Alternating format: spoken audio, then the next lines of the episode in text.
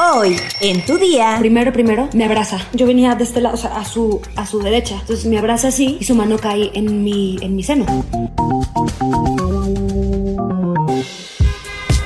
Tu día con el Universal. La información en tus oídos. En tus oídos. Hola, hoy es viernes 17 de marzo de 2023. Inicia el fin de semana largo. ¿Te vas a ir a pasear o no me digas que te vas a quedar en tu casa? Sea lo que sea, primero, entérate.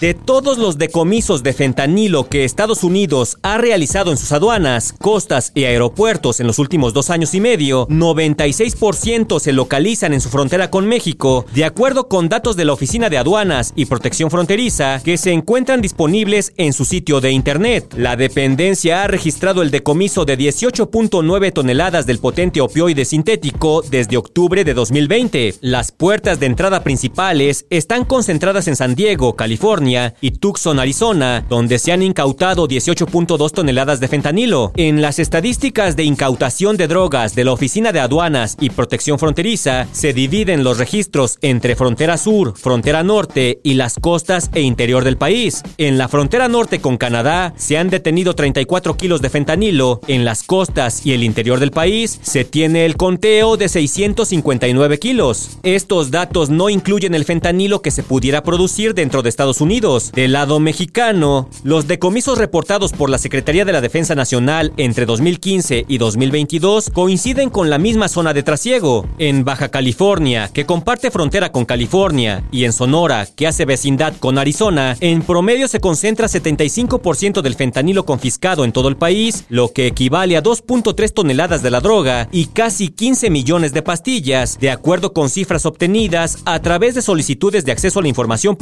En México, la frontera con Texas, que abarca los estados de Chihuahua, Coahuila, Nuevo León y Tamaulipas, también tiene presencia de fentanilo, aunque en menor cantidad. Según la Secretaría de la Defensa Nacional, en estos cuatro estados se han decomisado 126 kilos y 165 mil pastillas de fentanilo. Metrópoli. ¡Dale una en la cara! ¡Le está saliendo sangre! ¿Qué me llamamos? ¿Qué me Al grito de no más bullying, fue como decenas de padres de familia, alumnos y vecinos se manifestaron dentro de la escuela secundaria oficial 518, anexa a la normal ubicada en Teotihuacán, por la muerte de Norma Lisbeth de 14 años. La menor perdió la vida el lunes pasado debido a las lesiones que le produjo una pelea que sostuvo el 21 de febrero contra otra adolescente, la que la molestaba desde hace algún tiempo, según denunciaron familiares de la víctima. Antes del mediodía, un contingente partió de la casa de Norma Lisbeth, ubicada en la comunidad Nueva Evangelista de Teotihuacán, para iniciar una marcha hasta el centro educativo donde la niña estudiaba tercero de secundaria. Las personas cercanas a la menor responsabilizan a los directivos del plantel porque aseguran que ya había denunciado anteriormente que era agredida por sus compañeros y no intervinieron. Al llegar al plantel educativo, la puerta estaba cerrada, por lo que tuvieron que entrar por otro acceso para enfrentar a la directora. También pidieron pidieron que sea detenida la otra menor implicada. Según los familiares de Norma Lisbeth, el día de la cita para la pelea, ella acudió para terminar con las agresiones que sufría desde hace algún tiempo, pero no lo logró y la otra niña la empezó a golpear. Los directivos la suspendieron un mes y Norma Lisbeth se recuperaba en su casa de sus heridas, pero el fin de semana se empezó a sentir mal, le dieron náuseas y se desmayó varias veces. En uno de esos trances ya no despertó y perdió la vida. De acuerdo con la autopsia, la causa de la muerte fue traumatismo cráneoencefálico. Y discúlpenme el comentario, pero los niños que estaban viendo la pelea, nada más riéndose.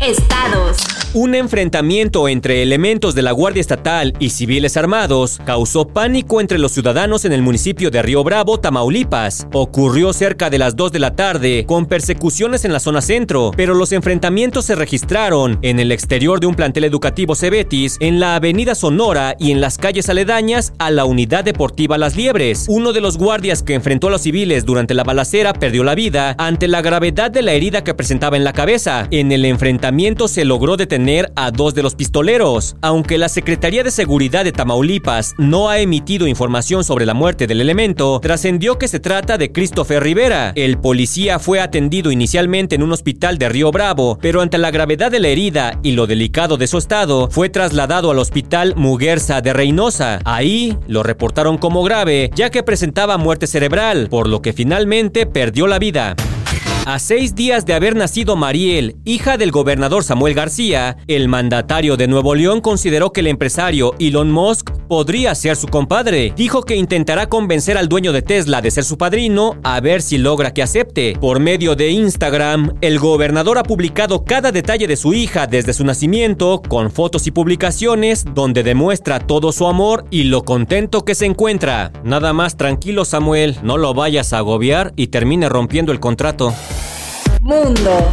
Una ciudadana estadounidense nacida en México fue secuestrada en Colima el pasado 9 de febrero, de acuerdo con un documento del FBI. Las autoridades federales de Los Ángeles ofrecen una recompensa de 20 mil dólares por encontrar a la víctima. Se trata de María del Carmen López, de 63 años, quien fue sacada de su casa en Pueblo Nuevo, Colima. Es descrita como hispana, con cabello rubio y ojos marrones, mide un metro con 57 centímetros y pesaba cerca de 70 kilos cuando fue vista por última vez. También se menciona que tiene los ojos maquillados permanentemente con delineador tatuado. Sonia López, hija de la mujer, le dijo al canal NBC4 que su madre viajaba entre Los Ángeles y México. En el momento del presunto secuestro, su madre estaba sola en suelo mexicano porque su esposo estaba visitando a un médico en Los Ángeles. Espectáculos. Trece años después de enfrentar acusaciones de abuso hacia una menor de edad, nuevamente Kalimba se encuentra señalado de abuso y acoso sexual, pero ahora por una mujer. Por medio de una transmisión en Instagram, la cantante Melissa Galindo relató que los hechos ocurrieron hace tiempo, luego de que ella abriera un concierto del integrante de OV7 en Monterrey. Al término del concierto, el cantante y su equipo de trabajo decidieron ir a celebrar a otro lugar, por lo que Melissa pidió ser llevada a su hotel, ya que según ella, la mayoría iban tomados. La joven contó que en la camioneta en la que iban, ella se sentó detrás del copiloto, por lo que Kalimba decidió colocarse a su costado, donde minutos después comenzó a tocarle la rodilla y a decirle que había escuchado muy buenos comentarios de su música.